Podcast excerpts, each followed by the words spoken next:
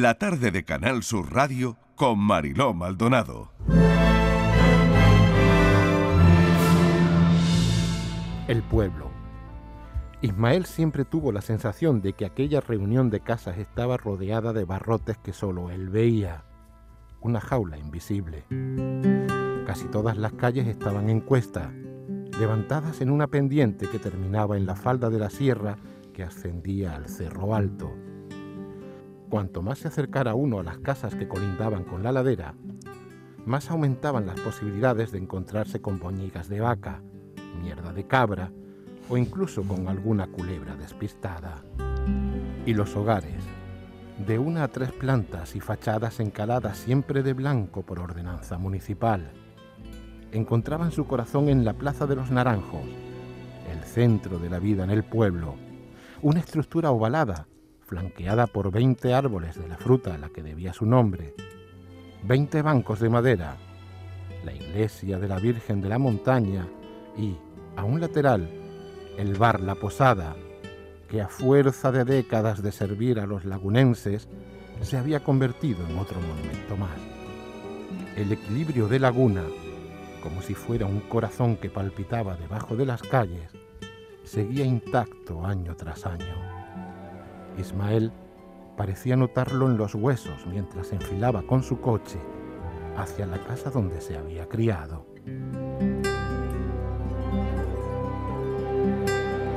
El último verano, antes de todo, J. Linares. Es, es todo tan de verdad en este libro. Eh, lo acabo de decir a J, lo empecé hace un par de días y tengo esa sensación de, de Delibes, esa sensación de un pueblo donde la vida se para.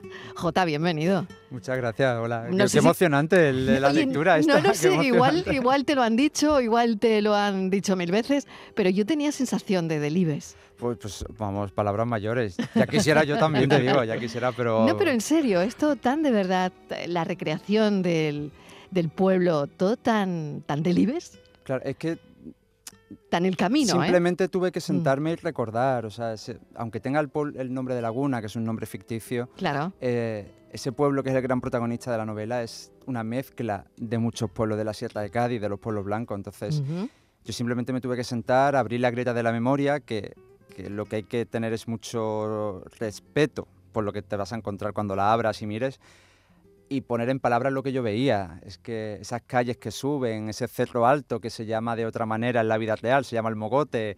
Eh, Estamos hablando de algodonales. algodonales en Cádiz. Estamos hablando de algodonales. en, Cádiz, el sitio que te vio nacer. Claro. El sitio. Bueno, estamos hablando con el director de Animales sin collar, a quien te llevarías a una isla desierta. Eh, me ha encantado la película de las niñas de cristal. Bueno, lo, lo estábamos hablando ahora a micro cerrado, pero Em, este bautizo en la literatura es, yo creo, por la puerta grande. Em, empecé, como te digo, a leerlo hace un par de días, me ha atrapado, porque es un homenaje eh, a una persona que siempre está en nuestras vidas, como puede ser cualquier madre, hmm. que es el origen de la novela. Y es el decir adiós a la persona que te ha dado la vida, que siempre es difícil. Yo acabo de perder a mi padre. Oh, lo siento. Y siempre es difícil, ¿no? Mm, estar ahí, ¿no? Por eso quizás estoy leyendo esta novela con un, con un punto muy personal también, ¿no? Y, lo cuento y, y, no pasa nada, ¿no? Pero tu madre fallece de cáncer con 54 años. ¿Y a partir de ahí qué pasa? Pues pasa que en el velatorio eh, mis tíos me regalaron su diario de adolescente que yo no sabía que existían. Entonces, en, esos diarios que estaban llenos de cartas con sus amigos, con su novio, abarcan desde que ella tenía 14 años hasta que tenía 17, supo que se había quedado embarazada, su novio la abandonó y la última página del diario es cuando el médico le dice que yo iba a ser un niño. Y, yo ahí, dejó de pues, escribir ella. Dejó de escribir. Nunca me volví a escribir. Yo no sabía que, que escribía muy bien, ¿eh? Mi madre luego fue limpiadora toda su vida y nunca mostró, a mí nunca me mostró el más mínimo interés por escribir. Tú no lo sabías, ni sabías de la existencia de esos, diarios.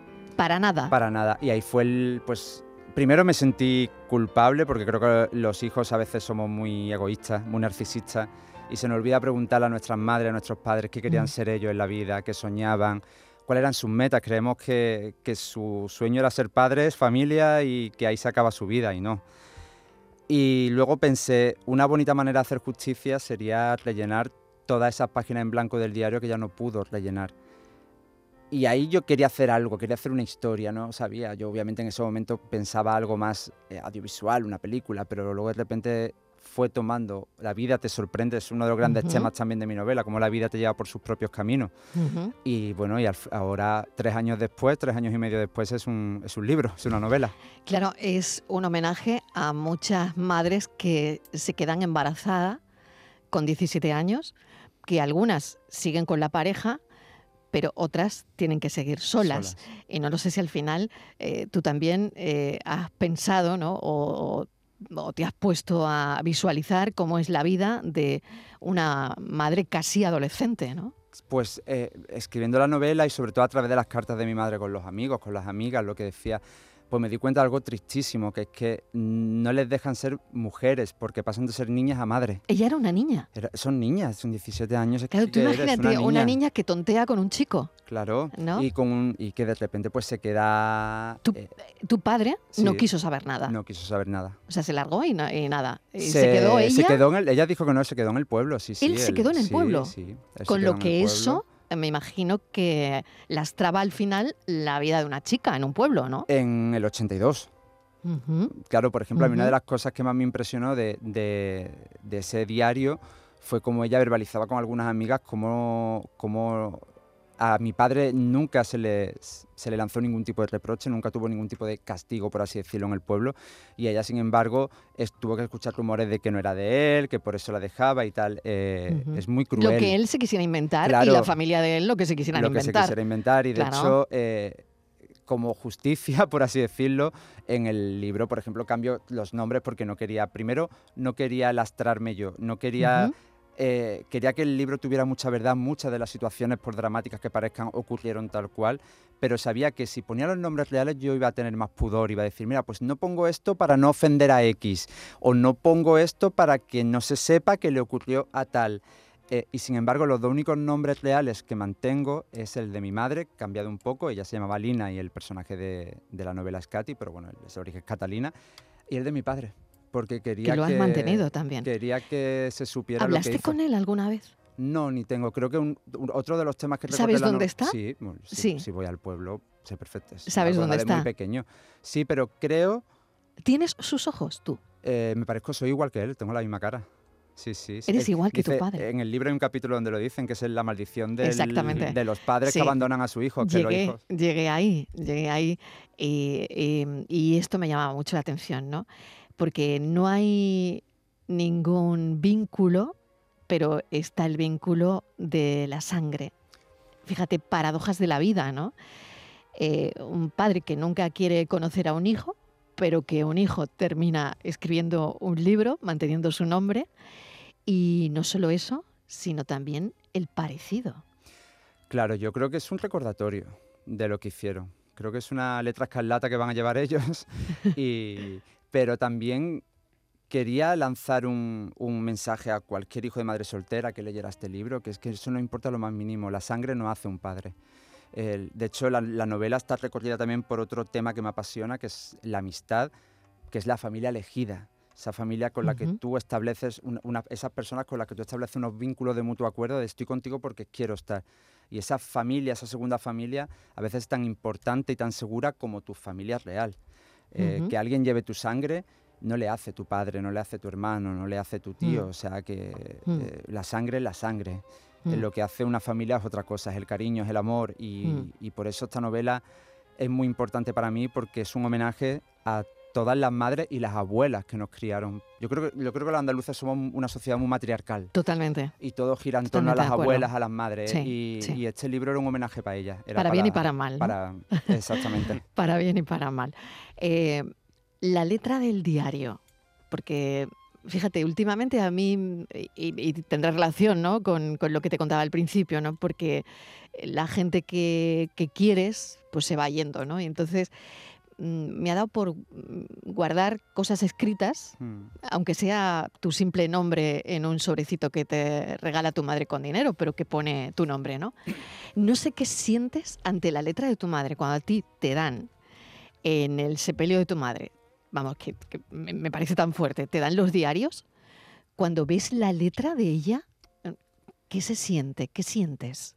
Impacta mucho, impacta mucho. O sea, es un golpe emocional tremendo. Y luego sientes, primero es tristeza, porque al final la muerte es tristeza. Pero luego sentí que la vida me había dado un regalo a través de ella, que era ser escritor, en este caso, ser guionista, ser director, pero bueno, ser escritor. Y eso nos da un arma poderosísima, ah, que es eh, burlar la muerte. Es decir, ella ya nunca va a morir porque su, historia siempre va a estar puesta en este libro.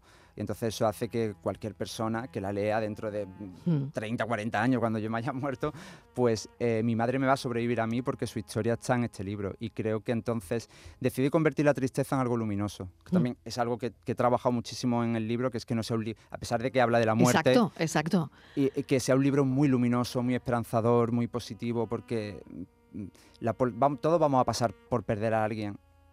Exacto. Es que es así, es ley de vida. Es ley de vida. Y, Hablemos de ello. Y es así. y, claro, normalicemos la muerte de alguna manera, ¿no? El último verano como adolescente. Eh, también hablas de dejar de ser niño porque, claro, eh, la novela es un thriller eh, y la novela tiene muchos elementos que no sé hasta qué punto te cruzas con la ficción y agarras la ficción para, para meter también ahí eh, mucha enjundia, ¿no? Y, mucha historia y, mucho tuyo, ¿no? Pero, eh, claro, hay un muerto eh, que, cambia la vida de esos niños adolescentes, además, ¿no? Que parece que es el, el último, tu último verano adolescente, ¿no? Sí, sí, fue mi último. O el de Ismael. O el de Ismael, el o personaje. el mío, se parece sospechosamente. se parece mucho. Se parece que sospechosamente, se parece mucho. Sí, sí, con el paso de, Tengo aquí a Borja que te está psicoanalizando. ya, luego, luego ya veremos. Eh, estoy acostumbrado a eso, por su parte. Sí, ¿no? pues, pues, todavía más, todavía más. Así que de aquí no te vas sin el psicoanálisis hecho, ¿eh? eh estoy mejor que hace unos años. Mejor, ¿eh? ¿no? no, estoy, no estoy curado. Oye, el libro cura mucho yo no sé. mucho. Sí, yo creo que ese verano me apetecía mucho contar, tan, como hay tanta verdad y hay tanto corazón, me apetecía contarlo a través de una ficción, que es este muerto mm. que aparece flotando con la cabeza reventada a pedradas en, en el verano del año 2000. Porque Eso fue verdad es una mezcla de muchos crímenes reales de la Sierra de Cádiz. Es que estaba tan intrigada, Jota. estaba tan intrigada que tú no tenías que preguntar. pero sobre todo tiene el origen en que, en que los veranos eternos del pueblo, que quien nos esté escuchando y sea de pueblo, o sea, estos veranos de los, de los 80 que no pasaba nada. Es verdad. Mis amigos y yo estábamos completamente obsesionados con una casa de algodonales que estaba cerrada y abandonada porque un vecino había matado a otro dentro con un hacha por un problema de tierra durante el Corpus Christi. Por unas lindes. Por unas lindes, exactamente, poco durante el Corpus Christi, que estaba todo el pueblo en la plaza y, lo mató. Entonces mis amigos y yo estamos, nos pasábamos horas delante de la puerta cerrada de la casa. A ver si veía Imaginando Que, había pasado, que, lleva una persona a matar de una manera tan violenta a otra. claro. Y dije, pues que, que tanta verdad en el libro esté contada a través de un crimen eh, también es un regalo para mí yo adolescente, de ya que no pudiste vivir esto de adolescente, ahora lo vas a vivir en un libro. Totalmente, y es maravilloso porque el thriller te mantiene ahí, bueno, como director de cine, eh, esto no es cine, es literatura, pero bueno, ahí está esto que yo perfectamente lo veo como podría ser una peli perfectamente, que no sé si andarás ese camino, pero, pero bueno, este es un viaje emocional. Yo veo que este libro, El último verano antes de todo, Borja, es un viaje emocional. Tú te has empezado el libro también, ¿no? Sí, y además es un viaje emocional que las personas que, todas las personas por supuesto, pero las personas como J y yo somos millennials, ese último verano antes de todo, ese último verano antes de llegar a la vida adulta o a lo que creemos que va a ser la vida adulta y los retos que eso tiene, yo creo que todos tenemos un verano que nos marcó justo antes de eso. Entonces yo creo que ese, ese abrir ese baúl de emociones, de hecho te quería preguntar, J, si este libro ha sanado algo en ti a la hora de enfrentarte a esos diarios, de escribir, de recordar, porque lo que tú has dicho al principio, no es abrir y empezar a recordar los pueblos, la infancia, la adolescencia, y es que el libro es potente. Sí, sí, sanó, sanaron muchas cosas. Fíjate, una de las cosas que, que yo soy muy burro y a veces tropiezo muchas veces con la misma piedra, pero una de las cosas que no falla o, que siempre hago desde que escribí el libro es que si hay alguien a quien quiero, decírselo. Que nadie a quien yo quiera se quede sin saberlo, porque creo que lo decimos muy poco, sobre todo a, a, los familiares, a la gente que, que, está a nuestro alrededor. Entonces, sí es verdad que... Y, y hay una cosa muy bonita que me dice la gente que se lo termina, que después del último capítulo tiene muchas ganas de vivir, tiene muchas ganas de vivir y de llamar a su, a su madre y hablar con ella y preguntarle cómo está que se, le preguntamos también muy poco. Pero sí sanó mucho, sanó mucho. También me mantuvo muy cuerdo porque le pude pegar un empujón bastante grande en el confinamiento, cuando estábamos todos tan asustados, teníamos tanto miedo. A mí me salvó mucho estar aferrado a esta novela, pasar tanto tiempo a solas escribiendo. Fue, ha sido un salvavidas. La, mm. escritura, para, yo creo que, que lo que escribimos la usamos siempre como salvavidas. Mm, Totalmente. creo que crear crear esos, esos mundos, ¿no? Eh, que no ha hecho falta ficcionar mm, mucho, Lo, suficiente, lo suficiente, lo suficiente. La trama que recorre este libro es ese encuentro entre madre e hijo, un mm. encuentro que, eh, pues que probablemente tuvo lugar en tu casa muchas veces con ella, pero que cambian de alguna manera desde mi punto de vista los diarios, ¿no? Eh, porque ella nunca te cuenta que, escribía. No. Tú no lo sabías. Por lo tanto, fíjate, podemos tener a una madre al lado que no sepamos quién es. Y, a mí me generó mucha mucha culpa, ¿eh? De decir que, imbéciles somos los, de, los, hijos a veces, tío.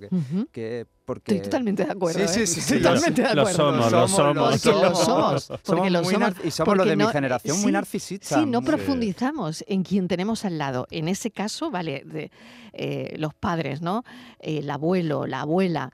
es lo que tú decías antes, no, no preguntamos, abuela, cuéntame, o abuelo, dime no sé, lo, sí, no sé, mm. no sé qué pasa, pero no, lo hacemos con frecuencia. He conocido incluso más cosas de mi abuela cuando me senté con mis tíos, ya cuando decidí que se iba a hacer la novela y me senté con ellos para que me contaran cosas que yo no recordaba. Por ejemplo, ahí en los primeros capítulos Ismael regresa a su casa y hay una pajareta que le da absoluto terror en, el mm. soberano, como le decimos allí en Cádiz, a la parte de arriba de la casa que porque él de pequeño creía que allí, allí estaban los monstruos y que eso, en las sombras vivían fantasmas que se lo iban a comer.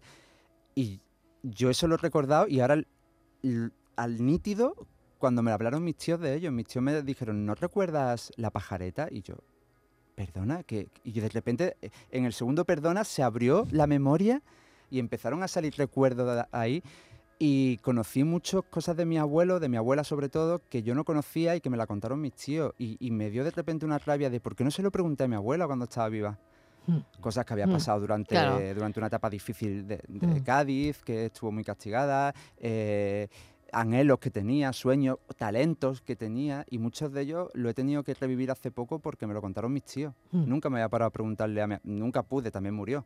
Y, para mí sería un, sueño hecho realidad que, chavales jóvenes que se lean el libro, porque el libro, a pesar de que está protagonizado por mm. jóvenes, es, muy adulto, mm. pero si algún joven que también tiene su parte joven el libro lo lee, eh, que aprenda a comunicarse con, la gente que tiene alrededor y con su familia. Sería, sería algo que me haría muchísima ilusión, que, aprendiera a, preguntar cómo están. La falta de comunicación también, a veces, ¿no? Esa distancia que se crea, bueno, y tú como psicólogo, Borja, ¿no? Entre padres e hijos, que a veces es una distancia enorme y que mm, tiene que ver también, yo creo, con la generación eh, anterior. A lo mejor mis hijos se acercan más, pero yo me acercaba menos no, sé si es una cuestión generacional o no.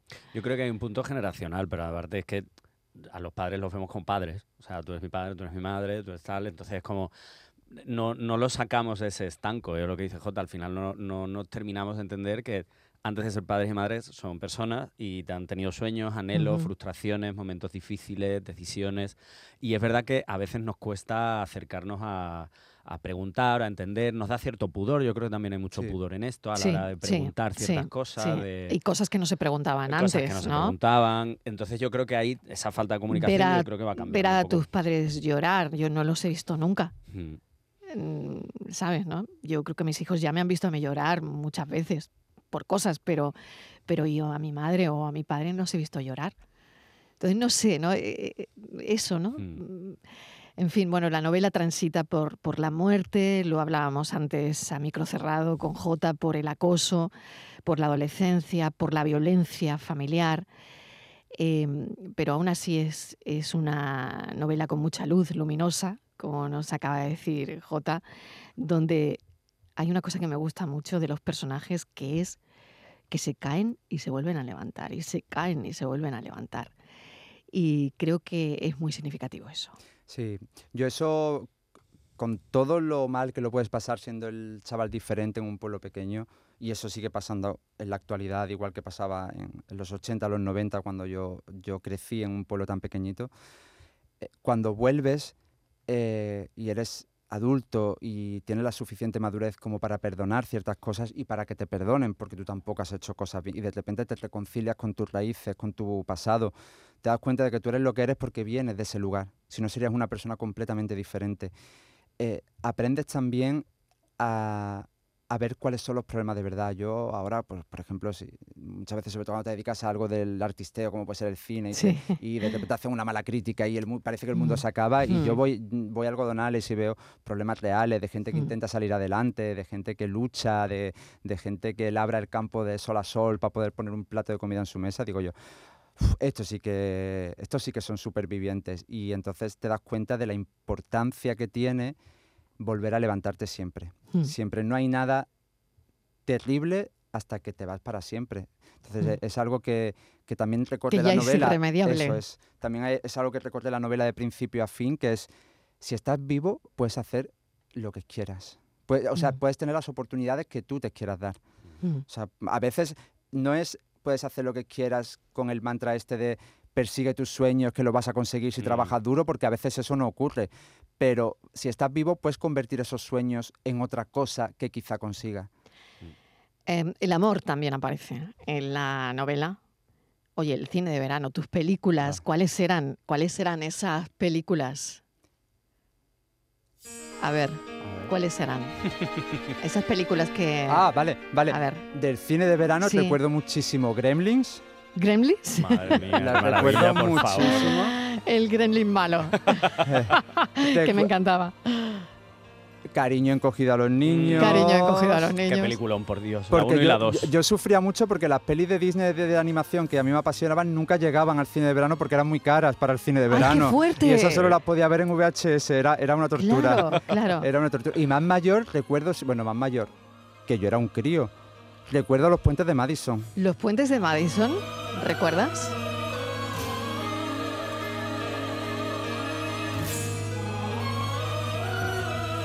¿Te suena esta banda sonora? La de los puentes de Madison. Mira, esta, esta me ha dicho Frank que es la banda sonora de los puentes de Madison. No, ¿Es o no es? ¿Fran es o no es? ¿No? Sí, dicen que sí. Bueno, dicen que era la banda. Pues parece que no. si J dice que no, no es. No, yo pedía el tráiler. Pedía el tráiler de los puentes de Madison, pero bueno, lo. There are images that lie within my heart. Está así, eh, está así. Eh, esto ya... Es que esto estaba por ahí, yo lo pedía, ha pero perdido, no. Ha perdido. Hay, hay, veces que hay un lenguaje difícil entre, entre Fran y yo. Pero no pasa nada, aquí está. Mira.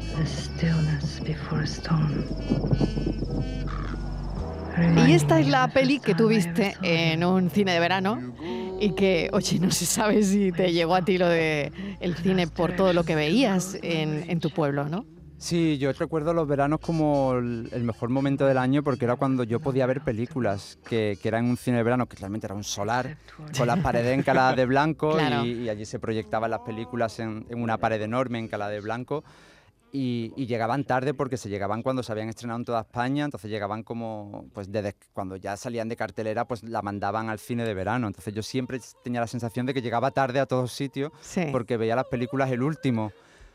Pero recuerdo esas noches de verano eh, rodeado de, Recuerdo mucho los olores a jazmín, recuerdo mucho el sonido de las cáscaras de pipas, recuerdo mucho eh, las risas de, las señoras mayores. Eh, y recuerdo esa sensación de comunidad de Ágora, viendo, viendo pues de todo, porque lo veíamos todos. la película que pusieran daba igual, o sea, yo iba todos los días al cine de verano.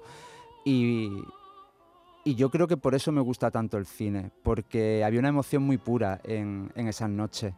Mm, no sé, para mí era magia de pequeño que un haz de luz atravesara un solar y de repente en una pared encalada en blanco llena de lagartijas, pues se contara una historia. Para mí era magia. Y lo sigue siendo. Y tanto que lo es. Bueno, no sé si le quieres decir algo más. Sí, eh, tengo ahí una ¿Ha pasado el examen o...? Sí, sí, no, hombre, J siempre pasa el J siempre lo pasa. Sí, que pero es, una delicia charlar contigo, J, de verdad. ¿eh? conocemos desde ya por 10 años. Sí. Más, más, Bueno, yo no había más, más. Empieza a cortar el Empieza, empieza, empieza. Claro, lo he entrevistado muchas veces, pero la verdad es que nunca, nunca nos habíamos puesto cara, ¿no? Bueno, yo a él sí, obviamente. pero mm, es la primera vez que estamos juntos en el estudio y la verdad es que está siendo una delicia.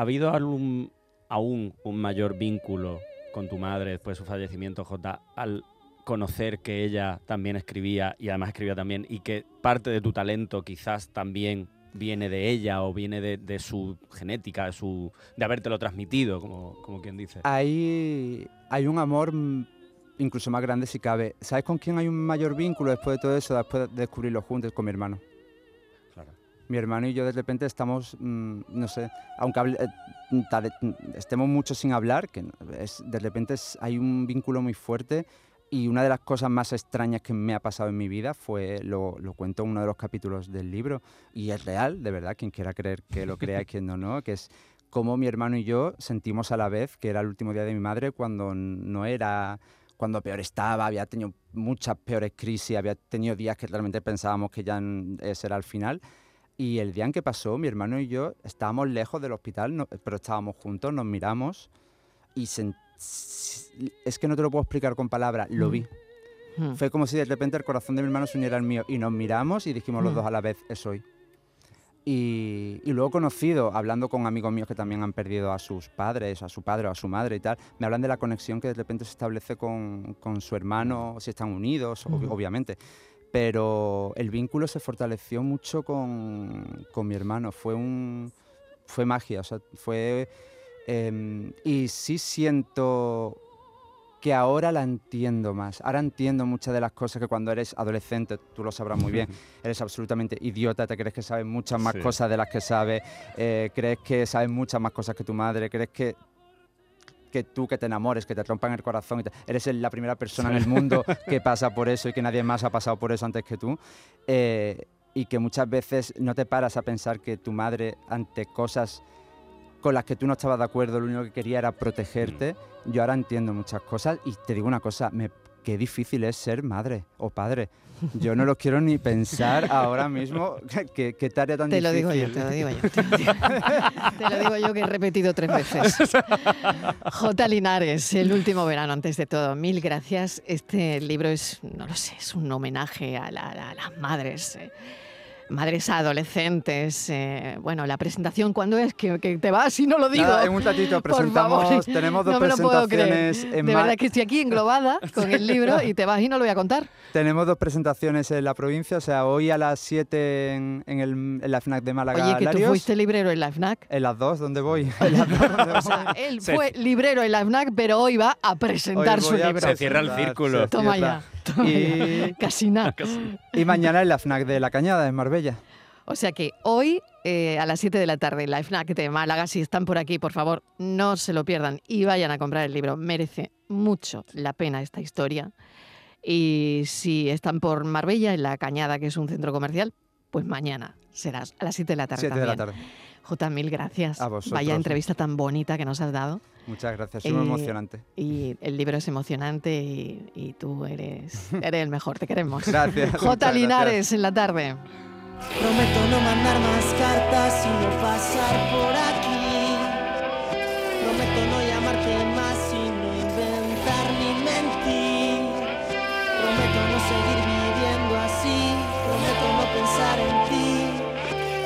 Dedicarme solamente a mí.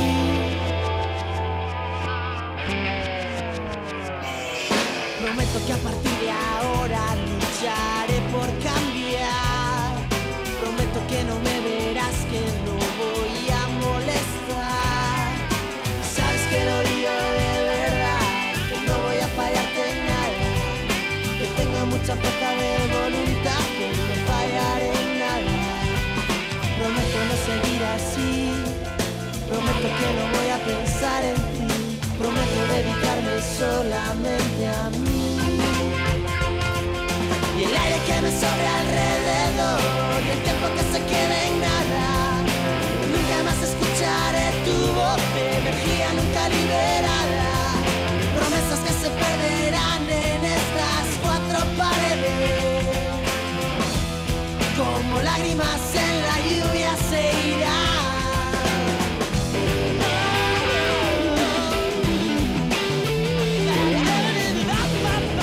La tarde de Canal Sur Radio con Mariló Maldonado.